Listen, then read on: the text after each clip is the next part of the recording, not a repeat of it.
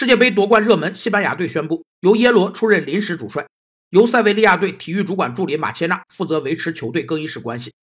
接到通知后，塞维利亚立刻放行马切纳，并表示愿意为西班牙队提供任何帮助。一切从系统整体及全过程出发的思维和准则，被称为全局观念，是调节系统内个人和组织、组织和组织、上级和下级、局部和整体间关系的行为规范。具备全局观念的人会有四个特质。一是能深刻理解组织的战略目标、组织中的各种关系以及各个关键因素的作用；二是具有较强的法律制度意识，尊重组织的各种规则，不因小利而轻易打破平衡和秩序；三是倡导部门间相互支援和配合，共同完成组织的战略目标；